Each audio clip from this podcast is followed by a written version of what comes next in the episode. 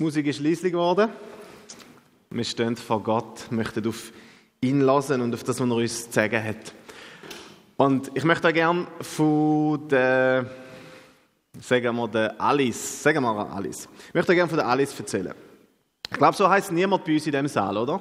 Niemand Alice. Wir könnten auch das Latte nehmen als Name oder vielleicht sogar deinen Namen einsetzen, je nach deiner Biografie. Jedenfalls die Alice, die ist in einer christlichen Familie aufgewachsen. Die ist von klein auf in die Kinderkirche gegangen. Und wo sie dann elf geworden ist, hat sie sich wirklich angefangen mit Gott auseinanderzusetzen, ernsthaft. Aus eigener Initiative. Und in dem Sommer hat sie ein, ein Jungschi-Lager besucht und hat bewusst in dem Lager ihre Schuld bereut. Und sie hat ihr Vertrauen auf Jesus gesetzt. Auf Sie ist stellvertretende Opfer am Kreuz. Weil sie verstanden hat, Jesus ist meine einzige Hoffnung aufs ewige Leben. Und das war ein wunderbares Erlebnis für sie. Sie hat Freude gespürt, sie hat eine Erleichterung gespürt auch und hat seither eigentlich nie mehr daran zweifelt, dass sie das Kind von Gott ist. Aber dann sind die nächsten paar Jahre gekommen und die sind schwierig geworden für Alice wie es so ist in der Pubertät. Sie ist nicht so attraktiv gewesen. und die Jungs haben ihr nie viel Beachtung geschenkt. Und auch ihre schulischen Leistungen, die sind im besten Fall vielleicht Durchschnitt gewesen. Und sie hat nur wenig Freunde gehabt. Und dann, als sie 16 geworden ist, hat sie sich das erste Mal so richtig volllaufen lassen an einer Party.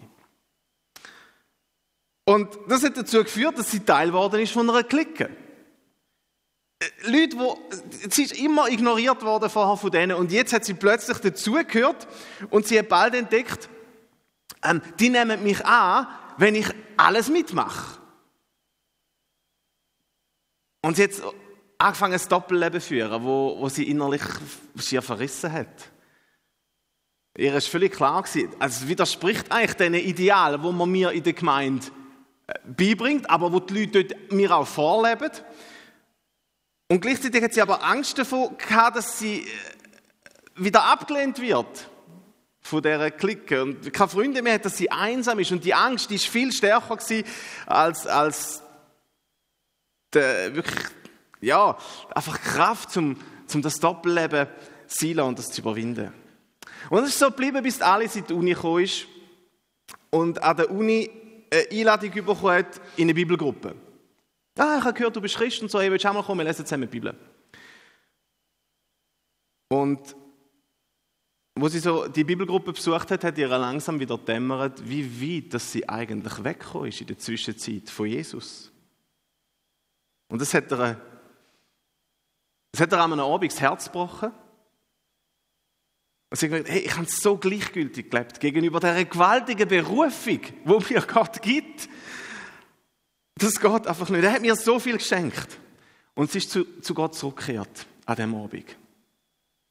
Und hat die anderen jungen Frauen bettet, dass sie doch für sie bettet und über ihre bettet. Und sie hat gewusst, die halten Geistesgabe für real. Äh, und in meiner Gemeinde wird immer davor gewarnt, aber ist jetzt egal. Und die Frauen haben ihre Hände aufgelegt in dieser Situation und sie hat geschluchzt und hat Jesus einfach um Vergebung beten für all die Jahre von der Apathie geistlich, wo sie gelebt hat. Und dann hat eine von den Betterinnen formuliert, Herr, bitte güß deinen Geist auf Alice aus. Und du sie befähigen, dass sie endlich, dass sie endlich dir konsequent kann nachfolgen kann.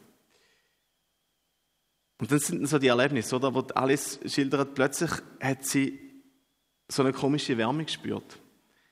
Plötzlich ist sie wie im Wattepack oder später hat sie gesagt, plötzlich ähm, ist so wie ein tief in der Seele ist so ein Geysir ausgebrochen. Und sie hat nicht verstanden, was mit ihr passiert, aber sie hat angefangen, Jesus zu loben laut und, und ihm zu danken für, für das, dass er sie wieder angenommen hat. Und ähm, so unerwartet und so irritierend die Erfahrung auch war, das Glücksgefühl, das sie ihr hat und der Friede, wo sie gespürt hat, ähm, das hat alles andere aufgewogen. Mehr als aufgewogen. Und von dem Tag weg ist, ist Alice wirklich äh, neu in der Gnade von Gott unterwegs gewesen. Bis heute hat alles daran gesetzt, leidenschaftlich mit Jesus zu leben. Ja, so wie so eine, ein Zeugnis Jetzt, die Frage ist, oder? Tja, was ist da alles passiert? Wenn sie jetzt da wäre und dich fragen würde und, und sagen würde, hey, könntest du mir, könntest du mir nicht mit der Bibel erklären, was, was, was ich da erlebt habe? Was ist abgegangen? Welchen Text wirst du wählen und was wirst du ihr sagen? Wie würdest du das Phänomen nennen? Wie würdest du es einordnen? Ist sie mit dem Heiligen Geist getauft worden? Ist sie vom Heiligen Geist erfüllt worden? Ist sie vom Heiligen Geist gesalbt worden? Oder hat sie einfach eine wirkliche Erneuerung für ihren Glauben erlebt? Hat sie Heilsgewissheit endlich geschenkt bekommen? Vielleicht das, was der Paulus im Römer 8,16 so beschreibt, was heißt, ja, der Geist selbst bezeugt es uns in unserem Innersten, dass wir Gottes Kinder sind. Oder vielleicht auch ganz kritisch, ist sie schlicht einfach manipuliert worden, emotional von ihren Kommilitoninnen, wo, wo einfach wollen, sie für ihren Frömmigkeitsstil äh, gewinnen. Ihr kennt das, oder? Wenn man so ein bisschen in die christliche Szene hineinschaut, es gibt ein Durcheinander bei diesen Fragen. Es Verwirrung über so spezielle spirituelle Erlebnisse, wie es alles ähm, hatte, hat dürfen haben. Wir Christen streiten darüber. Wir spalten sogar Gemeinden wegen dem. Und Alice aber, die ist einfach nur happy, dass ihr das widerfahren ist. Also, das ist noch krass. Und ich möchte darum heute im nächsten Teil unserer Serie zu den Geistesgaben durch 1. Korinther 12 bis 14 der Frage nach der Geistestaufe nachgehen. Ähm, das ist vielleicht ein bisschen technisch, findest du? Aber ich glaube, es ist so wichtig, seelsorgerlich auch. Wenn du da in einem Dilemma bist, ich möchte dir einfach mal erklären, wie ich das sehe, heute Morgen. Das ist eine Debatte, die ja häufig zusammengefasst wird, so mit der Frage, besteht das Christsein aus einer oder aus zwei Phasen? Oder anders ausgedrückt, ist Geistestaufe so eine Art Initiationsritus für alle Christen? Oder ist es wie eine zweite Stufe, wo nur die einen erleben? Hast du sicher auch schon gehört. Und das kann einem echt fertig machen auch. Und ich hoffe, es kommt ein bisschen Klarheit heute Morgen da drin. Ähm, wenn man es vielleicht ein bisschen stark vereinfacht äh, artikuliert, dann geht es eigentlich um Folgendes. Es geht um Frage, sind alle Christen in dem Moment, wo sie sich das erste Mal Jesus als ihrem Retter anvertrauen, sind sie automatisch mit dem Heiligen Geist tauft? Oder erfahren das Paar, wenn nicht die meisten, die Geistestaufe erst zu einem viel späteren Zeitpunkt, nach der Bekehrung? Also ist Alice, um auf das Beispiel zurückzukommen, mit Elfi in dem Jungschi-Lager vom Heiligen Geist getauft worden? Oder erst zehn Jahre später? In der Bibelgruppe ist erst dort passiert. Ihr versteht. Die Sicht, die unter uns Freikirchen und uns Evangelikalen am weitesten verbreitet ist, ist, dass Geistestaufe gleichzeitig mit der Bekehrung passiert und dass sie eigentlich identisch ist mit der. Also man versteht Geistestaufe als ein Ereignis, wo alle Christen bei der Wiedergeburt erleben, wo die Wiedergeburt ist. Und der einzige signifikante Unterschied äh, zwischen den Vertretern von dem das ist dann, also dreht sich eigentlich darum, fühlt man das jetzt oder passiert es unbewusst oder ist es halt manchmal so und manchmal so? Es gibt aber auch etliche andere Sichtweisen, Varianten davon, und, ähm, dass Geistestaufe erst nach der Bekehrung sich einstellt und dass sie sich von der Bekehrung unterscheiden lässt. Und jemand, der das vertreten hat, zum Beispiel, ist der Martin Lloyd Jones. Martin Lloyd Jones ist vermutlich der berühmteste Prediger vom letzten Jahrhundert. Und er hat von der Versiegelung im Heiligen Geist geredet, wo man nach der Bekehrung suchen sollen und wo uns Vollmacht gibt für, in seinem Fall für den Dienst und auch ein Empfinden so von der herrlichen Gegenwart von Gott. Und es ist typisch für Leute wie ihn, Vertreter von dieser Position, dass sie jetzt das nicht unbedingt als Verbindung ziehen zu der Geistesgabe, sondern es ist einfach so ein, ein Zweiterlebnis, wo, wo, wo ganz viel Salbung bringt. Von dem ist er überzeugt.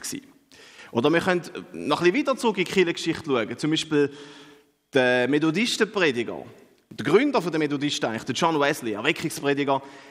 Er seinerseits ist ein Verfechter von so, einer, von so einem zweiten Geisteswirken, wo uns verändert, wo nach der Wiedergeburt, er würde vielleicht sagen, so ein bisschen Motivation zum Sündigen aus unserem Herz rausjettet, rausreißt und so einen Heiligungsschub gibt. Also, ich habe gelesen, das Resultat ist so, wie dass, dass unsere Energie kanalisiert wird. Und das, was uns nachher antreibt, das ist die Liebe zu Gott und zu den Menschen und eben nicht mehr zu der Sünde. Wir reden dann sogar von, von einem perfekten Zustand, von Perfektionismus, den man erreichen kann. Und durch den Wesley geschieht das plötzlich durch den Glauben. Und es ist natürlich immer noch möglich, müssen zugeben, dass ein Fehler passiert, aber es wird dann gesagt, ja, das ist aus Unwissen in der Regel und das kann man eigentlich nicht mehr als moralisches Vergehen bezeichnen. Also, ob man dort noch sündigen kann, wird bezweifelt. Und in dieser Fokussierung wirklich auf, auf die Liebe, da sehen Wesley und, und seine Anhänger eine Art Geistestaufe. Das wären jetzt zwei Modelle aus der Kirchengeschichte. Und das bekannteste, wo du wahrscheinlich auch schon begegnet bist heute, ist aber das Zwei-Stufen-Modell der klassischen Pfingstbewegung. Wie zum Beispiel The Assemblies of God. Und The Assemblies of God, die schreiben, das wäre jetzt die dritte Variante, wie man es kann sehen, im neunten Punkt von ihrem Glaubensbekenntnis übersetzt, weil das Deutsche ist, ist, leider nicht gleich ausführlich, aber das Englische äh, ist ein bisschen weiter. Also, sie schreiben, wir glauben, dass die Taufe im Heiligen Geist dem Gläubigen Power verleiht. Dieses Ereignis unterscheidet sich von der Wiedergeburt und folgt ihr später. Man erhält die Geistestaufe durch Glauben und sie wird von Zungenrede begleitet. Denn diese geistgegebenen Laute sind der Beweis dafür, dass die Geistestaufe eingetreten ist. Also das wäre die dritte Variante, klassische Pfingstlehre. Jetzt, nach meinem Verständnis enthält gerade die dritte, also vor allem die, die letzte Sicht, ein paar kritische Bestandteile, die ich heikel finde. Das erste ist die Lehre, dass es ein Folgeereignis braucht oder sein muss. Also die Geistestaufe folgt immer auf die Bekehrung und man kann das unterscheiden. Es vergeht eine gewisse Zeit, manchmal ist es ein Augenblick, manchmal sind es Jahre, also zehn Jahre würde ich jetzt sagen bei der Alice, in ihrem Fall. Das ist das eine. Ähm, dann werden auch, je nachdem, wer man liest, werden Bedingungen aufgezählt, die es braucht für die Geistestaufe. Ähm, es ist, wird manchmal abhängig gemacht vom, vom, vom Sündenbekenntnis oder von der Menge an Glauben, wo man aufbringt, oder von, von dem Gebet, wo man spricht, von den Anstrengungen, wo man unternimmt, etc. Und ihr merkt, wenn man in die Richtung geht, dann ist die Gefahr dabei, dass man anfängt zu unterscheiden und dass man sagt, ja, Rettung ist ein Geschenk für den Sünder, aber äh, die Geistesfülle, das ist eine Belohnung für die Heiligen, das ist für, die Elite-Christen. Ja. Und der kontroverseste Punkt bei allen, finde ich, ist, wenn es wird betont, es ist so ein Initialbeweis. Also es ist das Entscheidende, der entscheidende und, und physische Beweis dafür, ob man im Geist tauft ist, ist oder sie Zungenrede.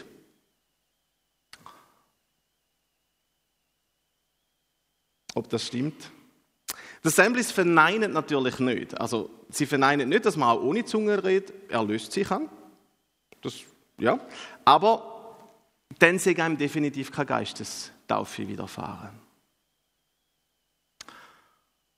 Das wären drei Sichten, die ich persönlich nicht für die besten halte. Und ich möchte an dieser Stelle zu der vierten Version kommen. Ich sage dem mal, es ist so das moderne, charismatische Verständnis, wo eine wachsende Zahl von Evangelikalen äh, dazukommen und, und das Zwei-Stufen-Modell hinterfragen und auch Bedingungen ablehnen. Sagen, wir können nicht irgendwelche Bedingungen machen für die Geistestaufe, das abhängig machen von dem. Und man ist nicht mehr überzeugt davon, dass alle Christen, die im Heiligen Geist tauft sind, notwendigerweise auch in Zunge reden, weil es da auch Verse gibt, wo uns etwas anderes beibringen. Aber nichtsdestotrotz, so Leute praktizieren das ganze Sortiment von Geistesgaben. Ähm, also man bringt das zusammen. Und nach dieser Sicht beschreibt Geistestaufe das, was passiert, wenn über Christ wird. Und darum wird sie allen Christen Teil.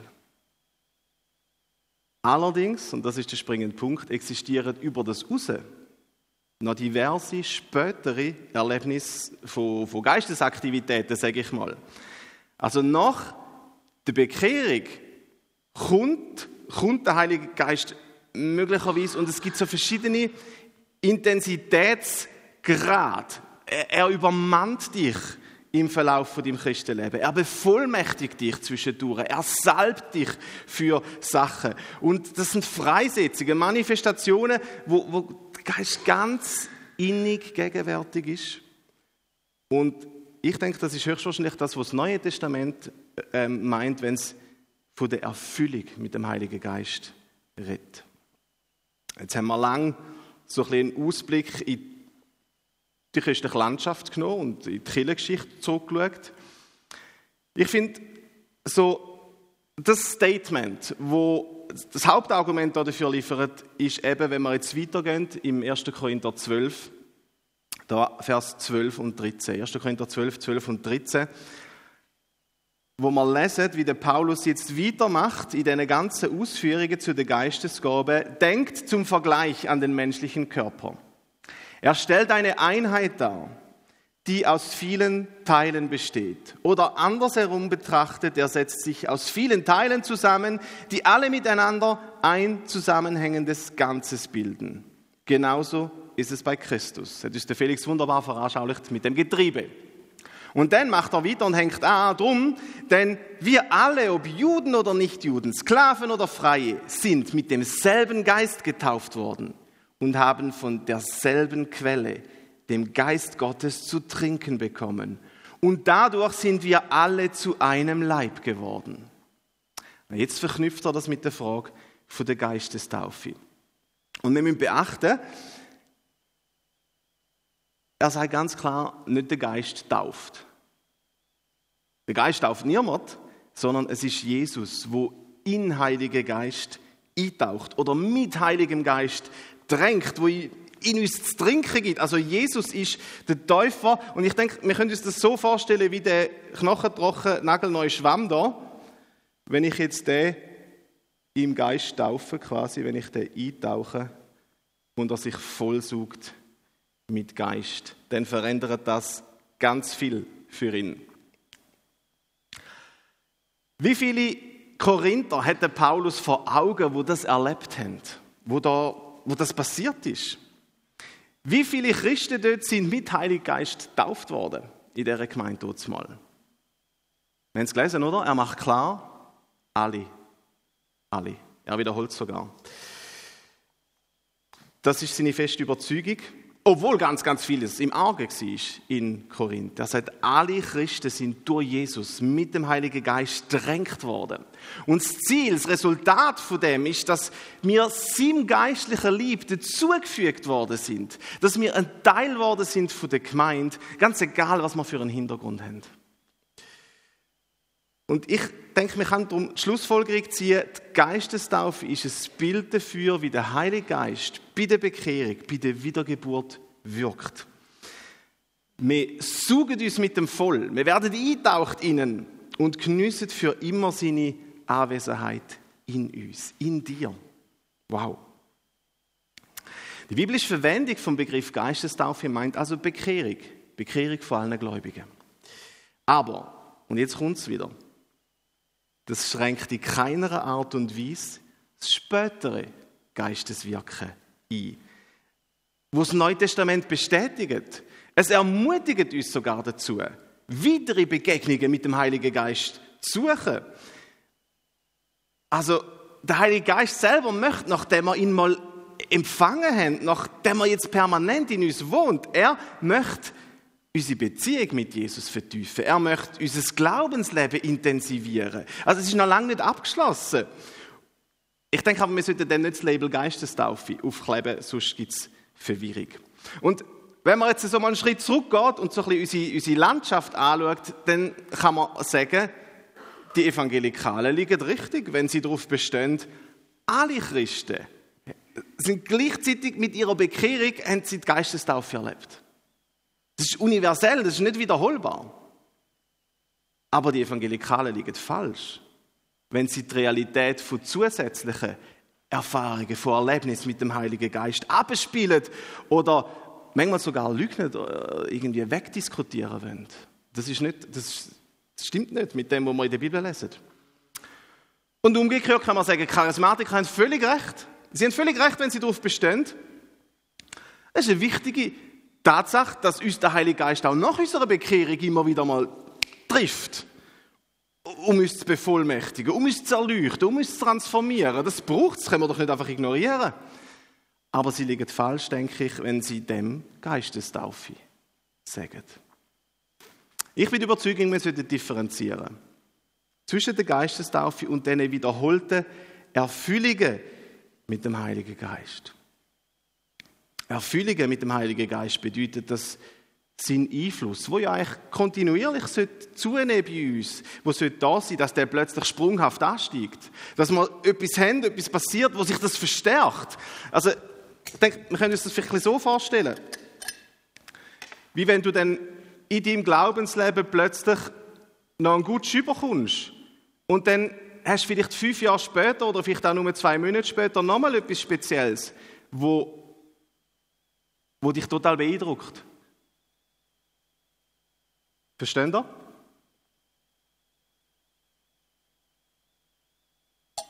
Und wir können das auch verwirken. Wir können das, das Wirken vom Geist, wir können ihn traurig machen, wir können das abstellen. So wie das die Alice zehn Jahre lang gemacht hat. Und wir können es wieder neu finden. Wir können wieder reinkommen, wir können zurückkommen bei verschiedenen Anlässen, wir können Erweckung erleben. Unser ganzes Leben, immer wieder. Und das ist spannend, was wir eben bei den ersten Christen lesen über das. Einerseits werden sie uns beschrieben als voll Heiligen Geistes. Und damit ist ihren Zustand gemeint. Das ist Qualität gemeint von ihrem Charakter auch. So ein Level, wo immer ansteigt. Sie sind voll mit Heiligem Geist. Und im Idealfall besitzen wir ja äh, so eine wachsende Reife. Das können wir schön beobachten, zum Beispiel in der Apostelgeschichte, Kapitel 13, Vers 52, wo es heißt, die Jünger in Antiochia wurden immer mehr mit dem Heiligen Geist erfüllt. Das ist nicht einmal und dann ist es abgeschlossen gewesen, sondern es ist immer wieder passiert. Immer mehr mit Heiligem Geist erfüllt worden. Andererseits redet das Neue Testament auch davon, dass gestandene Christen blitzartig mit Heiligem Geist erfüllt worden sind. Ja, haben sie jetzt noch nicht gehabt. Moll natürlich. Weiterer Heiliger Geist. Es hat einen Gutsch gegeben. Das sehen wir zum Beispiel in der Apostelgeschichte 4,31. Das sind Christen von Jerusalem dort. Und die haben Pfingsten erlebt gehabt. Und jetzt haben sie bettet miteinander und dann heißt es plötzlich, sie wurden alle mit dem Heiligen Geist erfüllt. Wieso? Es ist eine Notsituation, es ist Verfolgung. Es ist eng geworden. Und damit sie weiterhin können die gute Nachricht mutig verbreiten, haben sie so eine spezielle Ausrüstung von oben bekommen an Heiligem Geist. Gott hat einen Gutsch gegeben, um sie durchheben lassen in diesen Herausforderungen. Ich glaube, es spielt keine Rolle, wie viel Heiliger Geist jemand bereits hat, wie viel du bereits hast, wir als Gemeinde, es gibt immer noch Platz für mehr. Gott kann immer noch nachschenken. Und ich unterscheide also Geistestaufe von der Erfüllung mit dem Heiligen Geist. Es gibt nur eine Taufe, bin ich überzeugt, aber es gibt vielfältige Erfüllungen, die möglich sind. Und an keiner Stelle befiehlt uns die Bibel, wir sollen gefällig getauft werden im Heiligen Geist oder wir sollen irgendetwas in die Richtung unternehmen, aber auf der anderen Seite fordert sie uns sehr wohl dazu auf, lasst euch vom Geist erfüllen. Epheser 5,18. Zum Beispiel, indem ihr in Lobpreis gehen. Lasst euch vom Geist erfüllen. Immer wieder. Und das heißt auch, es ist möglich, dass wir durch unsere Bekehrung im Geist getauft sind. Dass er ständig inwendig präsent ist in uns, dass wir das Kind Gottes sind. Aber dass wir trotzdem nicht erfüllt sind von ihm. Dass uns das Vorwärtskommen fehlt. Voll Geistes sie schlägt sich in Frucht nieder, sagt die Bibel. Liebe wird aufzählt. Dass wir wachsen in der Liebe. Hat der Wesley recht gehabt. Freude auch. Ein Frieden. Und dass wir Frieden fördern zwischen den Menschen. Dass wir geduldiger werden. Dass wir freundlicher werden. Dass wir dass unsere Güte zunimmt im Umgang mit anderen, unsere Treue zum Ehepartner, zum Chef vielleicht, unsere Rücksichtnahme, äh, unsere Selbstbeherrschung, auch unsere Reinheit, dass all diese Sachen wachsen und immer wieder auch so einen Schub überkommen.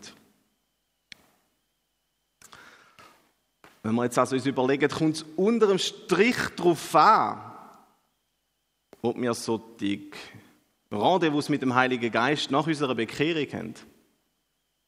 Und dem dann Taufe sagen oder Erfüllung. Also ich denke, abgesehen davon, dass es immer gut ist, so stimmig wie möglich über den Glauben zu reden, kommt es nicht so darauf an, wie man dem sagt. Aber vielleicht hilft dir ein kleiner Vergleich noch, das, das zu verstehen. Ähm, nehmen wir mal ich wache in der Nacht auf, ich habe Kopfweh und ich gehe irgendwie so gut Tabletten suchen, ähm, wo in der Hausapotheke liegt und dann finde ich da etwas, ah ja, Aspirin, super. Schluck eins und siehe da, das Medi wirkt, das Kopfweh geht weg. Wow, super. Und dann meint meine liebe Frau so im Halbschlaf, ja, aber äh, wir haben doch gar kein Aspirin. Hast du wahrscheinlich ein Stafalgan genommen? Und so, ah, okay. Genau, das wäre Schachtel dazu, oder? Ähm, kommt jetzt wegen dem das Kopfweh zurück? Sicher nicht, oder? Ähm, die Wirkung vom Dafalgan wird nicht aufgehoben, weil ich den falschen Namen gesagt habe, weil ich etwas ein bisschen durcheinander gebracht habe. Äh, mein Punkt ist der, es ist wichtig, dass wir das Wirken vom Heiligen Geist erleben. Immer wieder. Dass wir wachsen. Aber wenn man es falsch einordnet, dann tut es wenig zur Sache. Medizin, die geistlich funktioniert gleich. Und nichtsdestotrotz, eben, ich habe es euch gesagt, das ist meine Sicht, die ich euch heute in dem Minenfeld präsentiere. Ähm, ich bevorzuge den Begriff Geistestaufe zu brauchen für alle Phänomene, die im Zusammenhang mit einer Bekehrung sich ereignen. Das kann auch sichtbar sein, da können auch Sachen passieren. Ich reserviere aber für die Bekehrung letztendlich. Ähm, aber wichtiger ist eben, dass das Neue Testament beides schildert. Es gibt den einmaligen, der rettende Start mit dem Heiligen Geist, wo mich zu, zu Gottes Kind macht. Und dann gibt es das fortlaufende Werk. Es gibt die Ausrüstungen immer wieder. Und eben auch mit den Geistesgaben, wo wir ja im Großen jetzt dran sind. Also, wenn wir sich ein bisschen den Sack zubinden was ist da alles passiert? Was ist da alles passiert? Beschreibt man je nachdem anders. Aber meine Meinung ist, dass sie bei ihrer Bekehrung mit Elfi mit dem Heiligen Geist tauft worden ist. Sie hat eine Wiedergeburt erlebt. Ihr Leben ist neu geworden. Und von dem Moment weg hat Jesus ständig ihr gewohnt. Auch wenn sie nicht auf ihn gelassen hat, auch wenn es ihn traurig gemacht hat. Und ein Jahrzehnt später dann, wo sie ihre Nachfolge erneuert hat, wo sie Kraft für ein Leben mit Gott gesucht hat zu seiner Ehe, da hat sie der Heilige Geist neu erfüllt. Da ist sie von ihm erweckt worden. Und das ist hoffentlich nicht das letzte Mal in ihrem Leben passiert. Und wenn du jetzt zu denen gehörst, wo eben da wirklich manchmal in dem Dilemma ihnen auch sich Sorgen gemacht haben oder machen, ich hoffe, die Sicht beruhigt dich auch. Wenn du Behauptungen gehört hast, wo du hast vielleicht irgendwo aufgeschnappt und es hat dich wirklich so ein bisschen aus der Bahn geworfen und du hast dich gefragt, ja, bin ich überhaupt wiedergeboren oder äh, habe ich überhaupt den Heiligen Geist? Ich bin überzeugt, wenn du dich zu Jesus bekehrt hast, das ist Bedingung. Aber wenn du dich zu Jesus bekehrt hast, ja, sicher, selbstverständlich, ohne Zweifel. Ich hoffe aber auch, dass dich die Sicht der Bibel, wo eben auch das spätere Wirken vom Geist unterstreicht und betont, dass dich das auch motiviert über das raus. Auch in den nächsten Wochen. Und in dem neuen Jahr, wo wir drin sind. Dass du immer wieder neue, extra Portion Heiligen Geist suchst. Dass du merkst, ich brauche es. Für die Herausforderung in meinem Alltag, für den Dienst in der Gemeinde oder wo auch immer. Herr, bitte komm und güss aus. Und ich möchte dich einladen jetzt, dass wir darum still werden, kurz. Und dass du, du kannst das Gott sagen, für dich.